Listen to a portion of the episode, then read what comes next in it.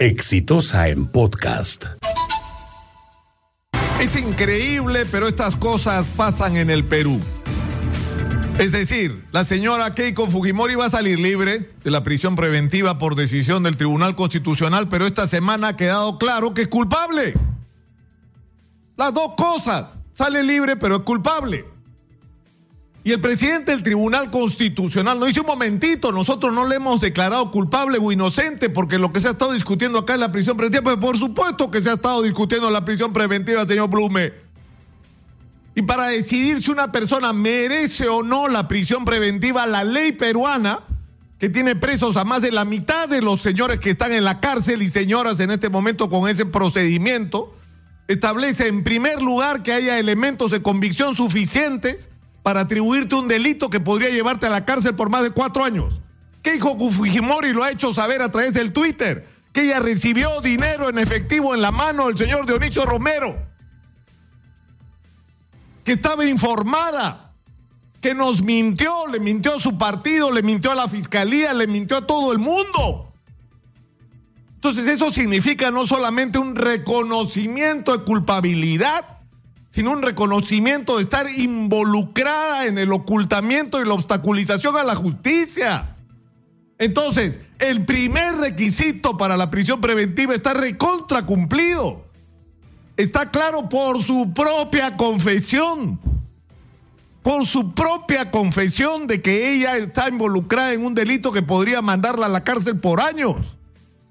Pero en segundo lugar, está claro que su comportamiento ha sido el de la obstaculización de la justicia. Porque hasta Marvito ha hablado del pitufeo, sin terminar de entender de qué se trataba. Es decir, ¿cómo hace para meter dinero que te entregan ilegalmente en efectivo a una campaña electoral? Haces trampa, pues. Pitufea, manipula la información. ¿Y qué es lo que ha ocurrido? Que las personas involucradas en el pitufeo han sido presionadas para que no digan la verdad. Entonces ocurre una cosa simplemente increíble. Y yo lo he dicho en reiteradas oportunidades. A mí no me parecía mal que Keiko Fujimori tuviera prisión preventiva porque yo estoy convencido, es mi opinión. Usted, señora, señor, puede estar de acuerdo o no, es mi opinión. Yo creo que merecía la prisión preventiva, pero no solo ella. No solo ella, Castañeda debería estar adentro, Lourdes Flores debería estar adentro, los miembros del Club de la Construcción deberían estar adentro y me quedo corto con toda la lista, porque es un mecanismo absolutamente legítimo de la justicia para controlar las investigaciones y no permitir que se boicoteen.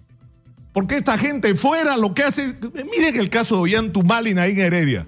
¿Cuánto tiempo se ha perdido por culpa del Tribunal Constitucional? Presentan y presentan recursos y objetan fiscales y manipulan y en este momento están tratando de sacar a José Domingo Pérez y a Rafael Vela del equipo especial Lavajato. Por favor, de lo que estamos haciendo es que en el Perú, es decir, se acabe de una vez con la impunidad frente a un caso tan grave como la corrupción. De eso es lo que estamos hablando y es absolutamente legítimo que el sistema de justicia tome todos los mecanismos de protección para enfrentar esta maldición que le ha hecho tanto daño al Perú como el terrorismo y el narcotráfico, y lo voy a repetir por no sé qué centésima vez. No es solo que le han robado al país, le han hecho un enorme daño moral, señoras, señores, por favor, o sea, ¿con qué autoridad moral le podemos decir a los chicos cumple la ley? Pórtate derecho, no seas informal, cuando el presidente de la República y los candidatos a la presidencia son unos ladrones los ministros, los congresistas. El daño moral que se está produciendo en nuestra juventud es tremendo porque no hay parámetros. No podemos tener referentes. ¿Actúa como el presidente? Entonces roba, pues.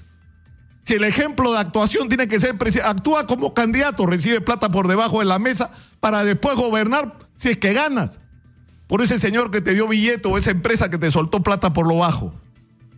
Está muy mal lo que ha ocurrido, porque es una mala señal de que en el Perú la justicia se muere en el Tribunal Constitucional. Ese es el mensaje que nos han dejado el día de ayer. Diga lo que diga el señor Blume. La justicia en el Perú se muere en el Tribunal Constitucional. Y por eso Hay que cambiar las reglas de juego de elección del Tribunal Constitucional, ver su composición. Es un cubileteo entre partidos. Yo pongo el mío, tú me apoyas, tú pones el tuyo, yo te apoyo y al final cuando tengamos problemas nos salvamos unos a otros. Exactamente eso es lo que ha ocurrido. Exactamente. Y no me vengan con la historia que la majestad del Tribunal Constitucional. Es, igual cuando nos hablan de los partidos políticos. ¿Qué partidos políticos? Oigan. O sea, estamos hablando de instituciones que existen en el papel, pero que en la realidad son otra cosa. Y no solamente se refiere a decisiones tomadas en relación a los políticos y empresarios acusados de corrupción, ¿eh? sino a cosas gravísimas como, es decir, tienes un juicio por exoneraciones o porque tienes una deuda, no te preocupes hermanito, en el TC lo arreglamos. Eso tiene que cambiar también. Hay una raíz en el piso, ya sabemos de qué lado está el Tribunal Constitucional en la lucha contra la corrupción y la impunidad en el Perú. Le guste o no le guste, pero eso es el Tribunal Constitucional. Para eso está. Este fue un podcast de Exitosa.